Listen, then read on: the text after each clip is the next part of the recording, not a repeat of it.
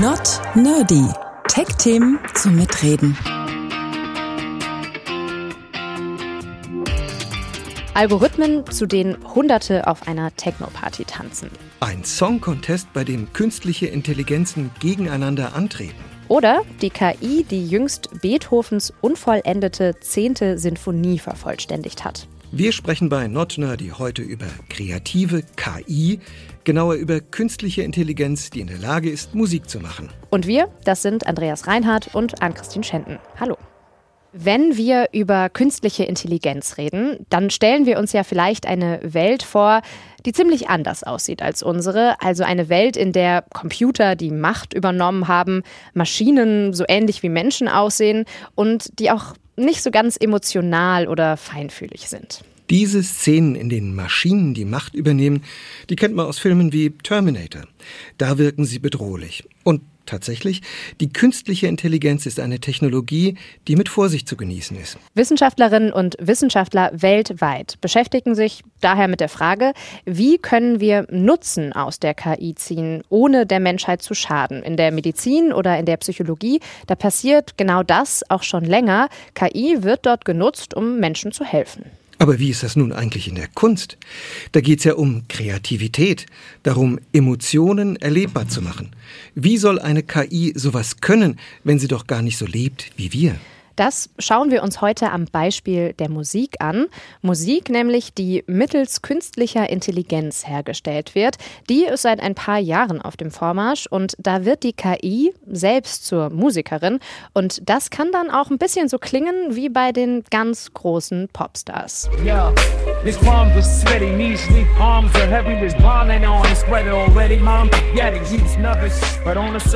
Vielleicht haben es ein paar erkannt, das klingt nach Kanye West, dem US-Rapper, aber der rappt da nicht etwa selbst oder seinen eigenen Song, sondern eine KI imitiert seine Stimme und er rappt Love Yourself von Eminem. Möglich macht das das Programm Jukebox und erfunden hat es die Nichtregierungsorganisation OpenAI und die wurde gegründet von Tesla-Chef Elon Musk. Und diese Jukebox wurde auch trainiert, ein Klavier zu imitieren. Klingt täuschend echt?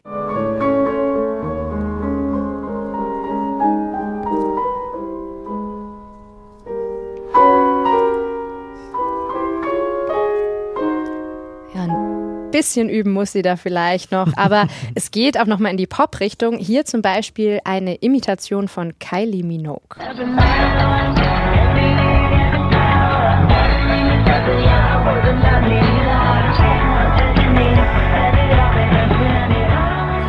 Ja, man hört es schon, so ganz perfekt ist das noch nicht. Aber schon ziemlich spannend, wie nah die künstliche Intelligenz an die Originale rankommt. Der Code, den OpenAI für Jukebox verwendet hat, ist Open Source, er ist also öffentlich einsehbar. Ja, und mittlerweile nutzen auch nicht nur Elon Musk und seine Tech-Kolleginnen und Kollegen KI, um Musik zu erzeugen, sondern es hat sich eine riesige Szene gebildet und die trifft sich unter anderem seit letztem Jahr auf dem sogenannten AI Song Contest, dem Song Contest für künstliche Intelligenzen. Das kann man sich so ein bisschen vorstellen wie den Eurovision Song Contest. Nur jetzt treten eben nicht nur Sängerinnen und Sänger gegeneinander an, sondern ganze Teams aus Musikerinnen, KI-Experten und Komponisten. Jeder Song wurde entweder mit Hilfe der KI geschrieben oder die KI singt selbst. Wir hören mal in den diesjährigen Gewinnersong rein.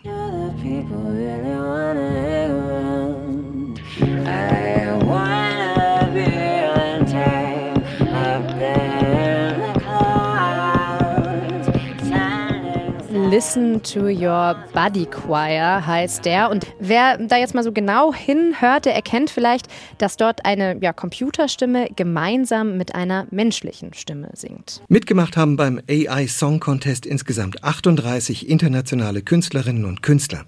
Eigentlich sollte es, ähnlich wie beim Eurovision Song Contest, auch eine große Performance geben, aber wegen Corona hat alles nur im kleinen Rahmen stattgefunden.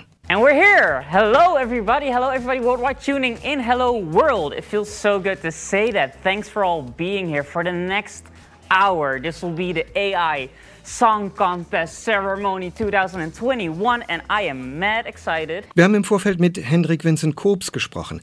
Er ist Teil des Organisationsteams des AI Contests und auch Teil der Jury. Das heißt, er entscheidet mit, wer gewinnt und er hat uns erklärt, was die Anforderungen für den Song Contest waren. AI can, can appear in, in different parts of the, of the music making process. Künstliche Intelligenz wird auf verschiedene Weisen benutzt, um Musik zu machen. Als erstes wäre da natürlich die Komposition. Also man baut ein Programm und das kann dann Musik für dich schreiben oder es kann dir Vorschläge machen. Dann macht es dir ein kurzes oder vielleicht ein längeres Stück Musik und das kannst du dann für deine eigene Musik benutzen. Aber KI kann auch in der Performance eine Rolle spielen. Du kannst eine künstlich intelligente Stimme haben, dann singt die KI oder ein intelligentes Instrument, das dann die Musik für dich spielt. Or an artificial intelligent uh, other type of instrument that, that can perform it for you. Also vom Songwriting über die Stimme, über die Performance, all das kann eben von einer KI übernommen werden. Allerdings kann die KI eben auch nicht alles, das sagt Kups. But you need human intelligence to, uh, to actually make a good song. Man braucht einfach menschliche Intelligenz, um einen guten Song zu machen. Menschen haben einfach die Kreativität, die wir jetzt noch nicht mit den Maschinen erreichen können. Wir können auch noch keine sehr langen Stücke mit künstlicher Intelligenz machen. Man kann kurze Sequenzen erstellen, aber bei langen Stücken macht es irgendwann keinen Sinn mehr.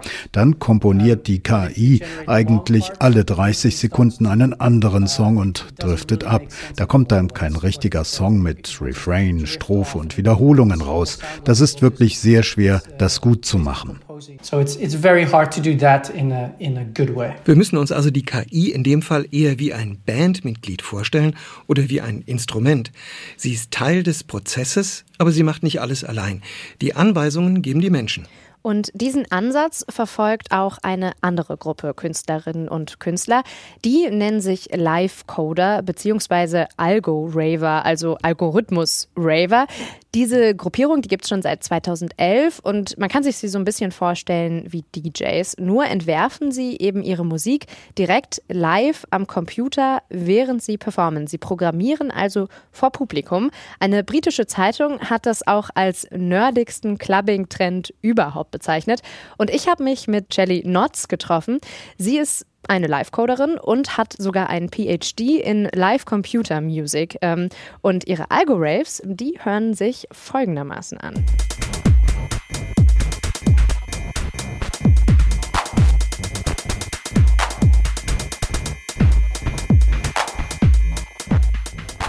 Wir haben vorher auch schon mit Shelly Notz gesprochen, wie gesagt, und sie hat uns erklärt, wie das eigentlich funktioniert mit diesen Algo-Raves. And it's always like an improvisation, so you type some code, you hear the result, um, and then there's kind of a feedback loop between the code and the performer.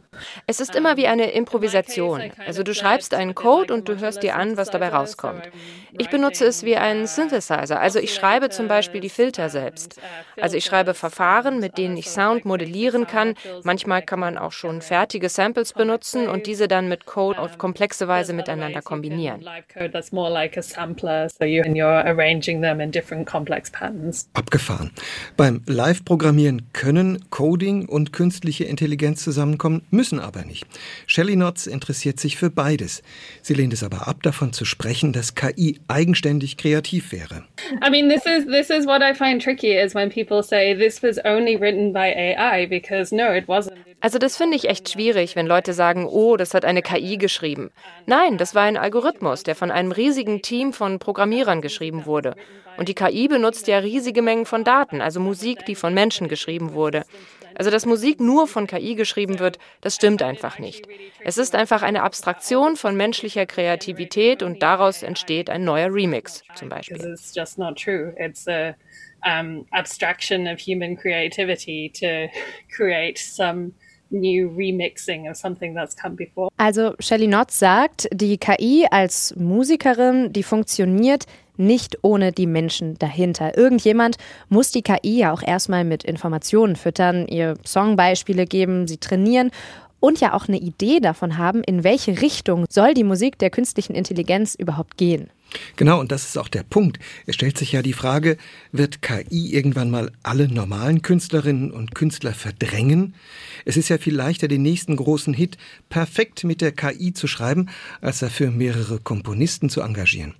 Doch am Ende wird es eben immer der Mensch sein, der die KI programmiert. Sie werden also erstmal nicht völlig überflüssig. Aber es gibt auch ein paar Menschen, die denken da so ein bisschen anders. Zum Beispiel die Sängerin Grimes, die war ja sogar mal mit Tesla-Chef Elon Musk zusammen. Und die ist sowas wie eine Pionierin auf dem Gebiet der KI. Also sie neigt auch so ein bisschen zu Übertreibungen. In einem US-Podcast hat sie nämlich gesagt, Schon bald sei das Ende der menschlichen Kunst erreicht. Und sie selbst macht natürlich auch Musik mit Hilfe von KI. Erst vor wenigen Tagen hat sie einen neuen Song veröffentlicht, gemeinsam mit der von ihr erfundenen Girlband NPC, eine künstliche Intelligenz. Money, power, beauty,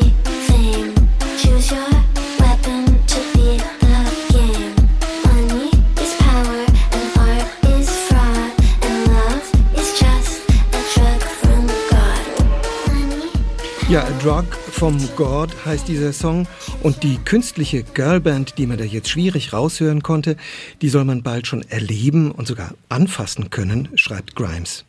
Irgendwie ist das ja auch alles ein bisschen gruselig, oder? Also die KI so als Bandmitglied, das finde ich irgendwie plausibel, auch ganz cool, die Vorstellung.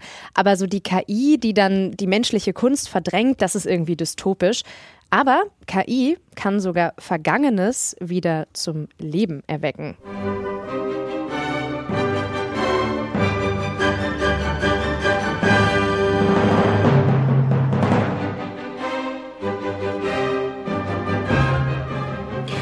Klassische Musik. Die Rede ist jetzt von Ludwig van Beethoven. Der ist ja, wie wir alle wissen, schon ziemlich lange tot. Gestorben ist er, bevor er seine letzte, seine zehnte Sinfonie vollenden konnte. Übrig geblieben sind von diesem Werk nur einige Skizzen bis jetzt. Denn die Deutsche Telekom, die hat sich gemeinsam mit Matthias Röder, einem renommierten Musikwissenschaftler und Beethoven-Experten, in den letzten zweieinhalb Jahren zur Aufgabe gemacht, mit Hilfe von künstlicher Intelligenz Beethovens Zehnte, die Unvollendete zu vollenden. Und Matthias Röder, der hat uns mal erklärt, wie das funktioniert. Der erste Schritt ist immer, der, dass man ähm, ein Trainingsdatenset zusammenstellt. Das heißt, mit welcher Musik soll die KI lernen? Das war in unserem Fall die Musik von Beethoven, aber auch von Zeitgenossen. Die Idee war sozusagen, ähm, dass die KI versteht, wie hat man zu der Zeit komponiert und wie hat Beethoven insbesondere komponiert. Und äh, der zweite Schritt ist dann, dass wir die Skizzen, die Beethoven aufgeschrieben hat, also die musikalischen Ideen, die in seinen Skizzenbüchern ähm, heute noch vorhanden sind, die geben wir der KI. Ähm, sie nimmt das auf und führt das dann in dem Stil weiter, den sie gelernt hat. Und dabei sind erstmal hunderte von verschiedenen möglichen Variationen für Beethovens Zehnte rausgekommen. Durch die hat sich dann Walter Werzowa, ein österreichischer Produzent und Komponist, gewühlt. Er hat dann schlussendlich die Auswahl getroffen. Die KI hat komponiert. Ja, und auch hier stellt sich ja wieder die Frage der Emotion. Also Beethovens Musik, die begeistert ja Millionen von Menschen, damals wie heute, weil sie eben bestimmte große Emotionen transportiert. Also sie wühlt auf, sie macht traurig oder sie stimmt extrem fröhlich und das eben in einer Form, die man so eigentlich nicht nochmal gehört hat. Und da fragt man sich natürlich, kann eine KI das auch? Hm. Matthias Röder sagt ja, denn die KI hat ja von Beethovens Emotionen, die in seinen Noten steckt, gelernt. Und dann ist ja auch noch das Orchester, das die Emotionen transportiert. Die KI kann also bestimmte Stimmungen wiedergeben, aber sie kann sie ja nicht selbst erzeugen, sagt Röder. Allerdings ist es jetzt nicht so, dass wir der KI sagen können, schreib mal eine traurige Stelle. Also die Verbindung von äh, Emotionen in der Musik und was da alles dazu zukommt, dass das dann später auch im Hörer diese Emotionen hervorruft und der semantischen Bedeutung von Traurigkeit oder Glück oder Verzweiflung und so weiter und so fort. Das hat die KI nicht. Wir können ja noch mal ganz kurz reinhören in dieses Stück. Wir haben es ja vorhin schon mal angespielt.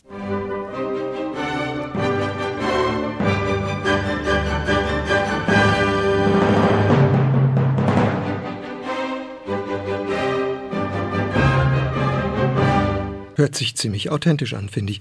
Aber ob das jetzt so im Sinne von Beethoven ist, was Matthias Röder und die Kollegen da gemacht haben, darüber wird gestritten. Ja, und die Kritiker sind sich dann auch doch ziemlich einig. Das hört sich zwar alles ganz gut an, aber an Beethovens berühmte neunte Sinfonie reicht diese zehnte der KI jetzt auf keinen Fall ran. Immerhin in die Klassikcharts hat es die KI so geschafft auf Platz zwei.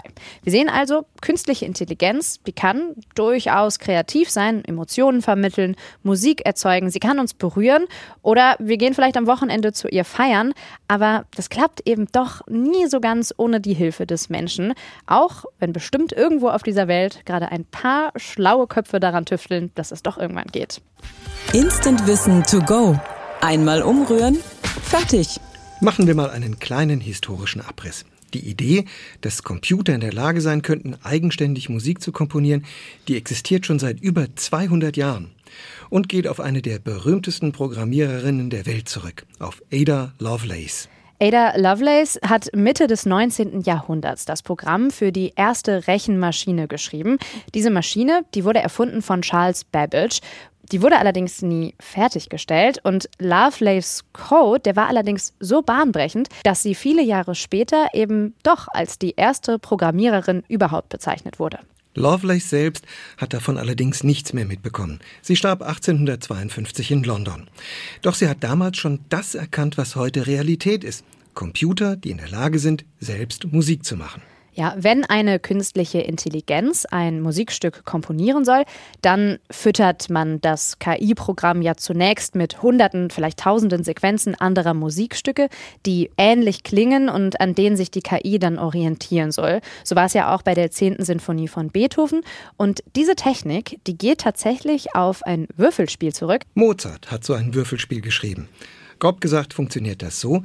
Pro Takt hat er verschiedene Variationen geschrieben, die alle funktionieren würden und harmonisch zusammen klingen würden. Und aus denen würfelt man zufällig eine Variation aus. Für jeden Takt wird eine andere Zahl gewürfelt. Klingt ein bisschen kompliziert, aber so ergibt sich eine ganz neue zufällige Komposition, die dann gespielt werden kann. Und jeder kann auf der Grundlage von Mozart komponieren. Der Zufall bestimmt, wie das Musikstück weitergeht. Man muss natürlich in der Lage sein, das Ganze dann auch hinterher zu spielen. Aber diese komplizierte Technik, die hinter der KI steckt, die sich also Schemata in der Musik merkt und dann auch mittels Ausprobieren kombiniert, die geht eigentlich auf ein ziemlich vermeintlich einfaches Würfelspiel zurück. Bis die ersten Computer tatsächlich aber hörbare Musik erzeugen konnten, hat es noch mehrere hundert Jahre gedauert. Ja, 1961 war es soweit. In Murray Hill in New Jersey wurde der erste Computer zum Singen gebracht. Gesungen wurde Daisy Bell, ein Song von 1892, also ziemlich alt schon wieder. Und der klingt äh, ziemlich niedlich. Daisy, Daisy, Daisy, für die Forscher war das damals eine totale Sensation. Der Science-Fiction-Autor Anthony C. Clarke war damals bei einer Aufführung von Computer Daisy Bell dabei und hat die Technologie in seinem Film 2001 Space Odyssey verarbeitet. Der Computer im Film kann ebenfalls Daisy Bell singen. Hell 9000L, das war wirklich ein Gänsehautmoment in dem Film. Also wir haben gelernt, KI das ist keine Zukunftsmusik, sondern längst Teil der Gegenwart. Und sogar noch viel mehr, schon vor über 200 Jahren hat man erahnt, was KI musikalisch einmal drauf haben könnte. Not nerdy. International. Algorithmen sollen uns jetzt weiter beschäftigen, und zwar die ganz großen, die von Facebook, Google und Instagram.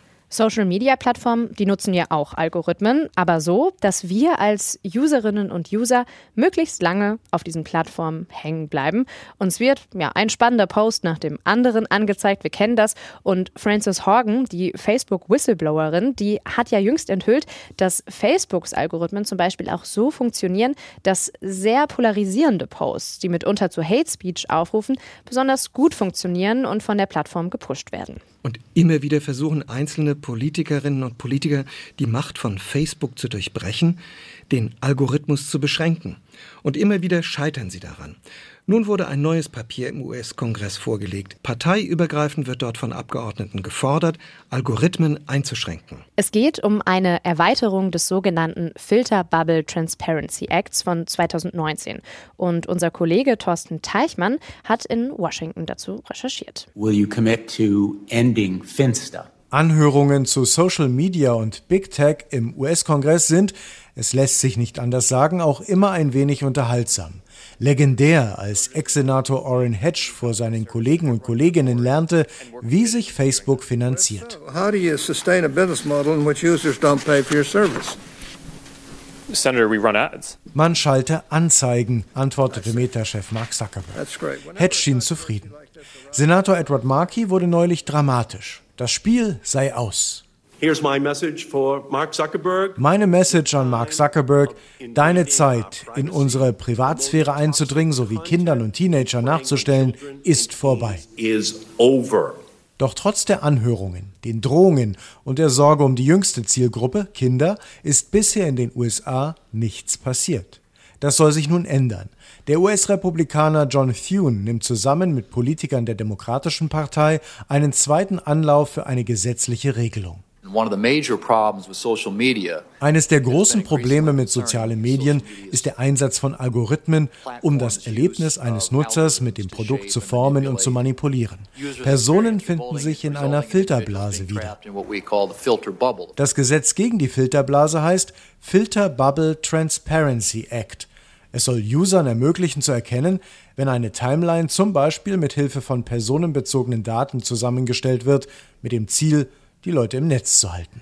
The Filter Bubble Transparency Act would give consumers the option to engage with internet platforms without being manipulated by opaque algorithms. Ein Algorithmus einer Suchmaschine gilt bei Senator Thune zum Beispiel dann als opaque, also als undurchsichtig, wenn Suchergebnisse auf den User zugeschnitten werden mit Hilfe von Daten, die Nutzer nicht wissentlich zur Verfügung stellen. Es geht also eher um das Personalisieren und Sortieren. Das Gesetz würde von Social-Media-Unternehmen verlangen, eine relativ ungefilterte Version zur Verfügung zu stellen, wenn Nutzer es wünschen, schreibt das Wall Street Journal. Das Wort relativ ist ein Hinweis darauf, dass es nicht ganz einfach wird. Das geplante Gesetz bezieht sich nur auf persönliche Daten und nicht auf andere Formen der Manipulation. Der Entwurf verlangt zum Beispiel auch nicht, dass Inhalte in der Reihenfolge gezeigt werden, wie sie gepostet wurden. Die Tech-Seite The Verge hat sich das eigens nochmal bestätigen lassen. In Washington setzt sich trotzdem langsam durch, dass es ohne staatlichen Eingriff offenbar nicht mehr geht. Im Radiosender NPR verlangt Roddy Lindsay Regulierung. Lindsay hat als Datenanalyst bei Facebook gearbeitet und als App-Entwickler für den Wahlkampf von Bernie Sanders. So even if selbst wenn Facebook und YouTube das Richtige tun wollen, sie können es nicht. Es gibt Marktzwänge und Anteilseigner, denen sie verpflichtet sind. Der US-Kongress müsse regulieren. Aber nicht, was veröffentlicht wird, sondern wie soziale Medien Informationen verbreiten, so Lindsay. Damit Wut und Hass nicht der wichtigste Antrieb für den Blick ins Netz sind. Unser Korrespondent Thorsten Teichmann aus Washington war das über den Filter Bubble Transparency Act. Und das war auch schon Not Nerdy. Tech-Themen zum Mitreden für diese Woche. Wir hören uns bald wieder. Ich bin Andreas Reinhardt. Und ich bin Ann-Christine Schenten. Tschüss.